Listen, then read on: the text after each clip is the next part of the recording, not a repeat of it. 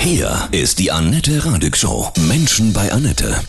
Heute mein Gast, Manuel Neukirchner. Er ist Direktor des Deutschen Fußballmuseums in Dortmund. Guten Morgen, Manuel. Ich grüße Sie. Ja, schönen guten Morgen, Annette und alle liebe Hörer ja. und Hörerinnen. Sie haben ja einen echten Traumjob. Direktor eines Fußballmuseums, des Fußballmuseums. Und jetzt haben Sie auch noch ein Buch rausgebracht. Deutschland, dein Fußball, eine Kulturgeschichte in 44 Objekten.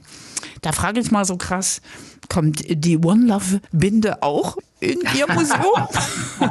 ja, natürlich. Ja. Diese, diese Binde, äh, diese One Love Binde ist jetzt schon Geschichte. Ja obwohl sie ja gar nicht offiziell getragen worden ist. Durch Absolut. das Nichttragen ist sie Geschichte geworden. Mhm. Und wenn die Delegation des DFB wieder zurück ist, dann werde ich mich natürlich, das ist auch versprochen, die wichtigsten Exponate dieser Weltmeisterschaft dann noch bekommen können für die Ausstellung. Was glauben Sie, was kommt noch so dazu? Also wir haben ja übrigens auch schon die Regenbogenkapitänsbinde bei uns. Sie erinnern sich an, die, äh, an das transeuropäische äh, EM-Turnier, das ja. wir hatten in, in München in der Allianz Arena Arena, die durfte nicht in den Regenbogenfarben ähm, erleuchtet sein. Und im Spiel gegen Ungarn hat Manuel Neuer dann diese Regenbogenbinde angezogen und die zeigen wir schon übrigens bei uns im Deutschen Fußballmuseum.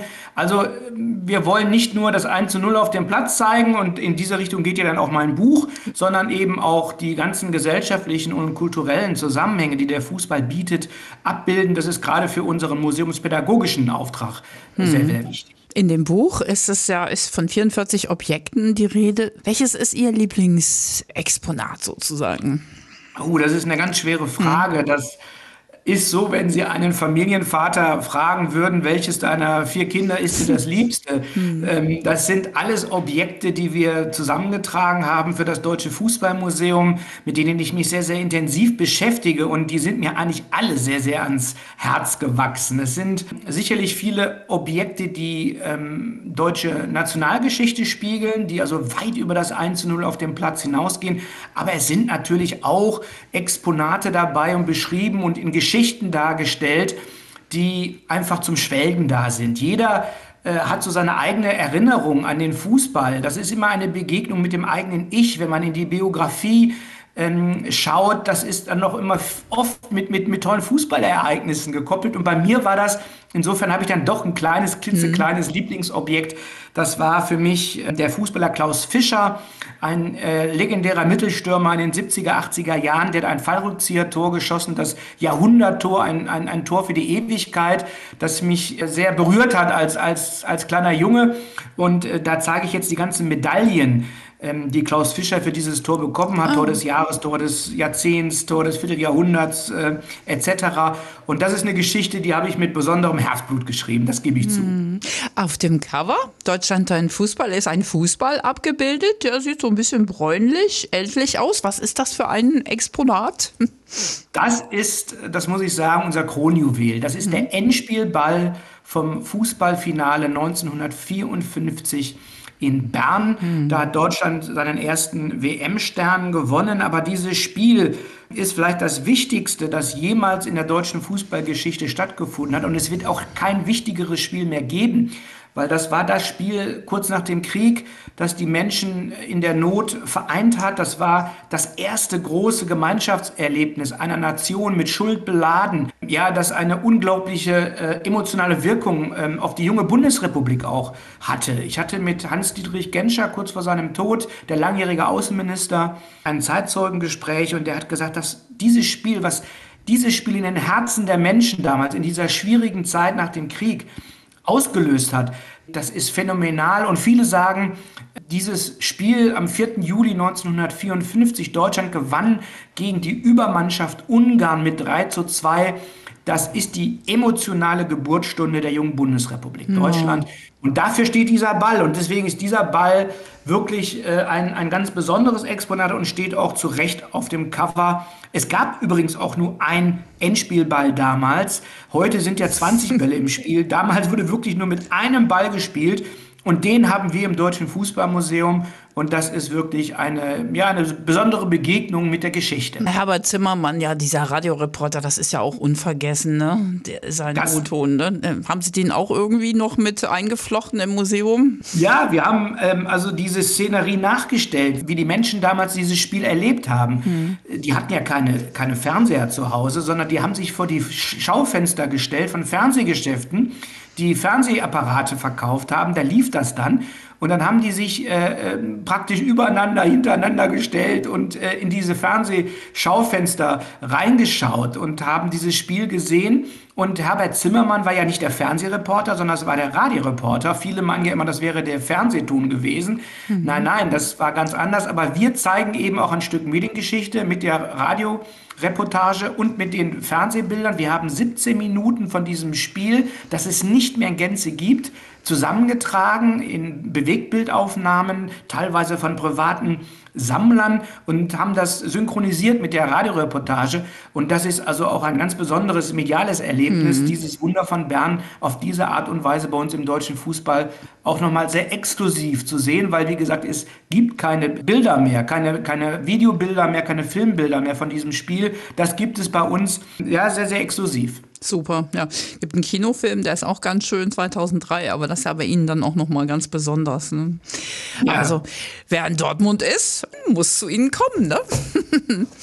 Wir sind der einzige dauerhafte Ort für Fußballkultur in Deutschland. Ich kann mit Fug und Recht behaupten, mir ist kein Museum auch international bekannt, das den Fußball so emotional und äh, auch mit den modernsten Vermittlungsformen darstellt. Wir haben mehr als 25 Stunden Filmmaterial und mehr als 1600 Exponate bei uns in der Ausstellung. Also jeder, der sich für Fußball interessiert, er muss kein Hardcore-Fan sein, der kommt auf seine Kosten. Ja, also da sind auch Jugendliche und Kinder da gerne am Start. Sonst ist es ja mit Museum gehen manchmal so, oh nee, bitte nicht, ne? So sind wir nicht. Also nee, genau das wollen wir nämlich eben nicht, die mhm. Exponate quasi in Isolationshaft hinter Glas stellen. ja, furchtbar, ja. Mhm. Sondern äh, bei uns darf es laut zugehen, emotional zugehen. Wir haben jeden Morgen auch viele Schulklassen bei uns zu Hause im, Ach, im, im, im Museum. Also wir sind ein lebendiger Kulturort. Wenn Sie jetzt so die Bilder aus Katar sehen und eben haben Sie so wirklich gänsehautmäßig regelmäßig erzählt. 54 Bern, damals das Wunder von Bern. Boah, so lang ist das ja alles nicht auseinander. Das sind trotzdem ja, als ob es aus einer anderen Welt ist, oder? Äh, das stimmt. Ähm, das ist eine, eine sehr problematische Weltmeisterschaft. Ich glaube, keiner von uns hat sich äh, eine Weltmeisterschaft in Katar unter diesen Umständen so gewünscht. Ähm, aber ich sage immer, das Deutsche Fußballmuseum hat nicht die Aufgabe, die Fußballwelt so zu zeigen, wie wir sie uns wünschen, ja. sondern wie sie ist. Mhm. Und das ist ein Fakt und deswegen beschäftigen wir uns auch mit dieser Fußballweltmeisterschaft in Katar sehr vielschichtig. Also wir haben viele Diskussionsveranstaltungen, auch sehr kontroverse Diskussionsveranstaltungen im Vorfeld dieser Weltmeisterschaft gehabt, unter anderem auch mit dem DFB-Präsidenten Bernd Neuendorf. Aber wir werden natürlich, dafür sind wir eben auch ein Haus des Fußballs, ähm, diese Weltmeisterschaft sportlich abbilden. Das ja. werden wir im, im Nachgang natürlich genauso tun. Ja, ich finde es auch wichtig, jetzt wird ja so viel diskutiert, auch mit dem Mund zu halten, war das das richtige Signal? Also ich finde, so langsam sollten wir mal wieder aufs Fußballspielen gucken, ne? auf das Sportliche. Ja, man kann das Gesellschaft natürlich nicht ausgrenzen. Äh. Das dürfen wir nicht tun, aber man kann das eine tun und das andere nicht lassen. Und äh, ich finde auch, es ist jetzt äh, viel gesprochen worden, aber jetzt gehört es auch zum Respekt auch für die Spieler dazu, dass wir auch das Fußballgeschehen wahrnehmen und mhm. es und auch ähm, sein lassen. Ähm, also der Fußball hat jetzt auch ähm, mal sein Recht bei so einer Fußball-Weltmeisterschaft. Das sind wir einfach den Nationen und den Mannschaften und den Spielern zuallererst auch ein Stück schuldig. Was glauben mhm. Sie denn, wie, wie unsere Chancen sind auf den Titel immer noch? Also diese Fußball-Weltmeisterschaft ist hart umkämpft. Wir haben große Fußballnationen, die alle Möglichkeiten haben. Dazu gehört Spanien, dazu gehört natürlich Frankreich, da gehört für mich Brasilien dazu, aber für mich äh, gehört auch Deutschland dazu. Das ist eine Turniermannschaft, die sich steigern kann. Mm, wir haben in den, glaube ich, bei den letzten äh, Turnieren nie das erste Spiel gewonnen. Und trotzdem hat man sich oft auch gesteigert. Also darauf mhm. setze ich einfach auf diese Mentalität wir hatten viele Weltmeisterschaften. Äh, eines davon beschreibe ich dann auch bei uns in, in meinem Buch, zum Beispiel 74. Da haben wir dieses äh, deutsch-deutsche Duell gegen die DDR damals verloren, 1 zu 0 im Volksparkstadion Hamburg. Hm. Und da sagten die Spieler auch immer, das ist ein Weckruf ge gewesen. Also insofern können auch negative Erlebnisse Weckrufe sein und eine Mannschaft dann einfach auch nochmal beflügeln und ähm, sich steigern lassen in solch einem Wettbewerb. Mhm. Sind Sie so generell jemand, der alle Spiele guckt oder äh, wie, wie ist das so als, ich meine, als Fußballdirektor, ne? Direktor des Deutschen Fußballmuseums, da ist doch der Fernseher den ganzen Tag an, oder jetzt? das, das, ist ja das Schöne, Sie haben das ja eingangs gesagt, das ist ja ein wunderschöner Beruf, den ich ja. habe, da, da bin ich sehr privilegiert, dass das Fußballschauen auch ein Stück zu meiner Aufgabe gehört. Äh, natürlich müssen wir, meine Kolleginnen und Kollegen und ich, äh, genau wissen, was, was geht ab in Katar, was, mhm. was passiert da sportlich, gesellschaftlich, politisch, um dann einfach auch reagieren zu können, weil wir werden ja diese Weltmeisterschaft in irgendeiner Form auch nachbereiten. Ja. Ähm, sicherlich nicht so in der Art und Weise, wie wir die anderen großen Highlights der deutschen Fußballgeschichte ausstellen, wie 1990 äh, da habe ich ja auch in meinem Buch den Elfmeterpunkt beschrieben, der ausgegraben worden ist, von dem Andreas Bremer aus und zum Titel geschossen hatte. Der ist dann versteigert worden und äh, der Frank Farian, der Musikproduzent, hat ihn ersteigert und uns zur Verfügung gestellt. Eine wunderbare mhm. Geschichte, die ich dann auch in meinem Buch Deutschland Dein Fußball, eine Kulturgeschichte in 44 Objekten auch sehr ausführlich beschreibe und viele andere Highlights. Ähm, diese Momente zum Schwelgen, die wird es jetzt von Katar vermutlich nicht geben. Aber ich sage auch immer wieder, wir haben ja noch die EM 2024 in Deutschland. Oh ja. Und ähm, das ist die, das erste große Turnier, das nicht in autokratischen Ländern stattfindet. Äh, Russland zuletzt, Katar. Und das soll wieder ein, ein Feiertag werden für den deutschen mhm. Fußball. Und darauf freue ich mich ungemein. Und da werden wir sicherlich auch wieder andere Schwerpunkte in der Ausstellung setzen können. Da freue ich mich auch drauf. Ein Sommermärchen wieder brauchen wir. Das ist gut. Genau. Ich glaube aber, dieses Buch, ne, Deutschland, dein Fußball, das ist aber auch ein schönes Weihnachtsgeschenk, was unter Baum lieben könnte, ne, für den einen oder anderen Fußballfan. Ja, auf alle Fälle, weil es ist einfach auch zeitlos. Mhm. Äh, ich unternehme in diesem Buch eine Zeitreise des Fußballs, beginnend von 1895 bis 2014 ähm, und daran kann man unglaublich viel, vieles ablesen. Unserer Geschichte, nicht nur im Fußball, sondern das, der Fußball ist immer auch ein Spiegel für Nationalgeschichte, äh, für gesellschaftliche und kulturelle Zusammenhänge. Da kann man ganz, ganz viel lernen, aber, aber auch schwelgen. Also ich habe natürlich die großen Erfolge dieser Fußballgeschichte äh, im, hier in diesem äh, Buch thematisiert und jeder, der sich für Fußball interessiert, aber auch gerne mal einen anderen Blick auf den Fußball werfen mag, der wird da sehr, sehr viele Geschichte entdecken. Übrigens auch ein Podcast. Der Werner Hansch, der legendäre Reporter, hat, das, hat dieses Buch als Podcast auch ein, eingesprochen und mit mir darüber geplaudert. Also es gibt viele Facetten, sich der Fußballgeschichte nochmal auf einer ganz neuen Art und Weise zu nähern. Haben Sie früher auch gespielt? Ja, ich habe es allerdings nicht über die Kreisliga geschafft. Mhm. In meinem Heimatverein in Essen. Ich bin in Essen wohnhaft und bin in Essen groß äh, geworden. Ähm, aber ich habe mich immer schon sehr auch äh, für ähm, den Fußball in den Medien interessiert. Ich war selber auch übrigens mal Annette Kollegin von dir oh, beim Radio. Ich war schön. Fußballreporter. Ach, cool und äh, war auf den Fußballplätzen und habe gelernt, alles in eine Minute 30 äh, rüberzubringen, ja. Bilder im Kopf zu erzeugen. Mhm. Und ähm, ich habe gerne den Fußball immer schon in andere Zusammenhänge gestellt. Jetzt schreibe ich über den Fußball, ich stelle den Fußball aus.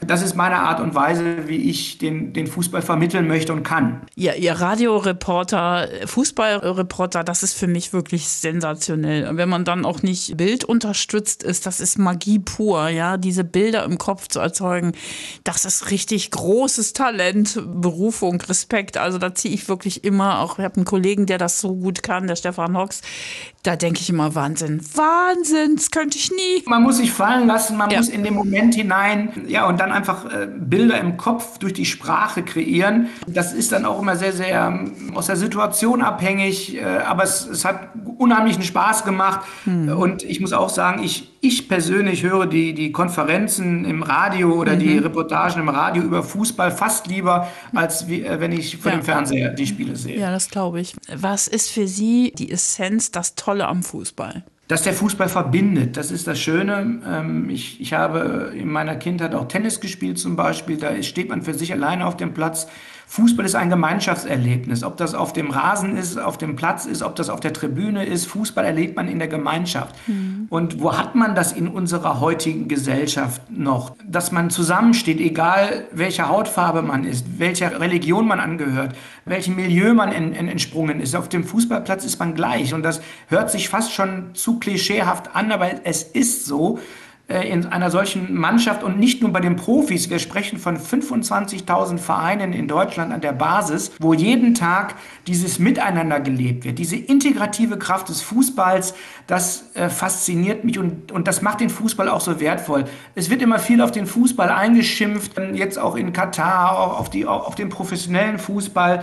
Aber man muss auch sagen, ohne den professionellen Fußball gäbe es auch den Fußball an der Basis nicht. Das, mhm. Der Profifußball ist die große Zugmaschine und in den Waggons, da sitzen dann die 25.000 Vereine alleine in Deutschland, die sich äh, ehrenamtlich mit dem Fußball beschäftigen. Und das ist eine ganz, ganz große Bereicherung für die Gesellschaft. Die Politik bricht weg. Ähm, die Religion findet so nicht mehr statt. Ähm, ja, und an diese Stelle rückt, das hört sich jetzt sehr profan an, aber auch ein Stück weit der Fußball. Das ist ein verbindendes Element in unserer Gesellschaft. Ja, vielleicht kann man sogar sagen, das ist der letzte Kit in unserer Gesellschaft. Das haben Sie sehr schön gesagt. Das empfinde ich ganz genauso. Der letzte Kid. Es ist ja schon alles verrückt genug. Und ja.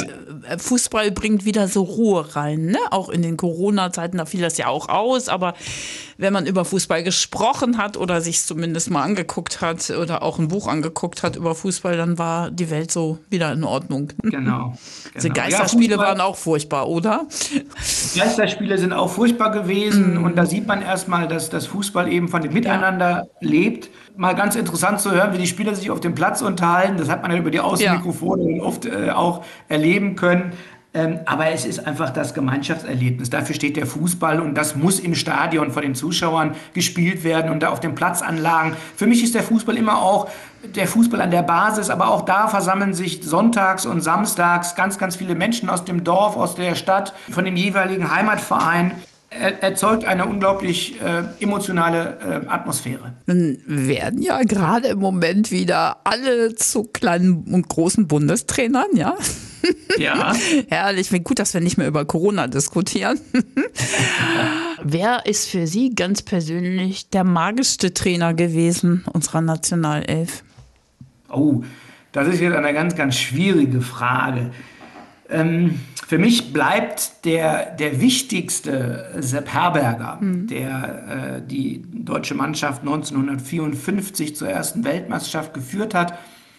Weil dieser Sepp Herberger war über viele, viele Jahre ähm, nicht nur der Motor für ähm, die deutsche Fußballnationalmannschaft als Reichstrainer und dann als Nationaltrainer, sondern als Motor generell. Er hat die Trainerausbildung eingeführt und äh, ausgebaut. Er war einer der Wegbereiter der, der Fußball-Bundesliga. Also er hat ganz, ganz viele strukturelle Entscheidungen für den Fußball in den Anfängen initiiert. Und äh, ohne ihn wäre der Fußball anders verlaufen in Deutschland. Ohne ihn wären wir vielleicht nicht diese Fußballnation.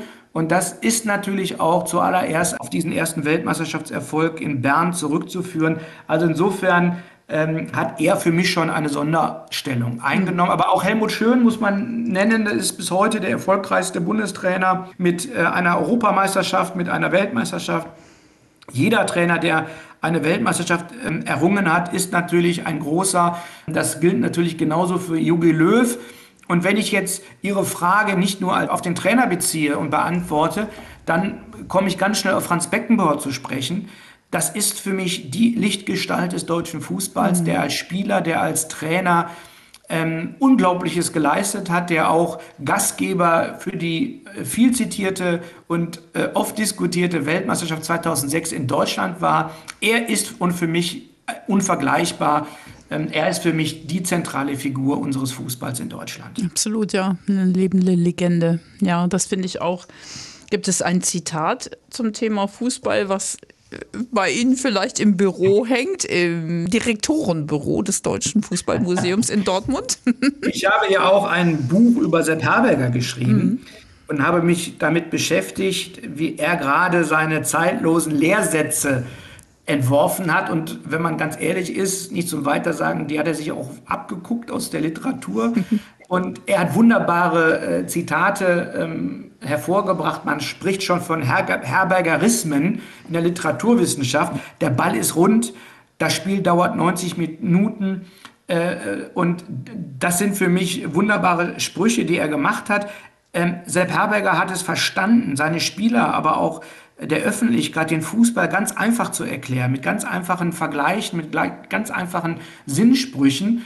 Und ähm, das finde ich phänomenal. Äh, er hat auch einmal gesagt, und das ist so ein Spruch, den habe ich mir jetzt nicht aufgehängt, den ich aber ganz, ganz toll finde, man muss viel tun, aber noch mehr lassen.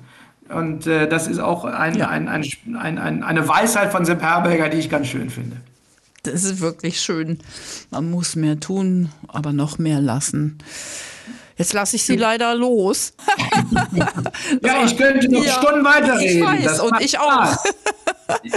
Wundervoll. Fußball ist großartig. Es ist wirklich das wirklich Verbindende in der Menschheitsfamilie. Wirklich. Bringt alle zusammen. Das ist toll. Ich bedanke mich von Herzen ja, und wünsche Ihnen ganz viel Erfolg für Ihr Buch Deutschland, dein Fußball. Herzlichen Dank.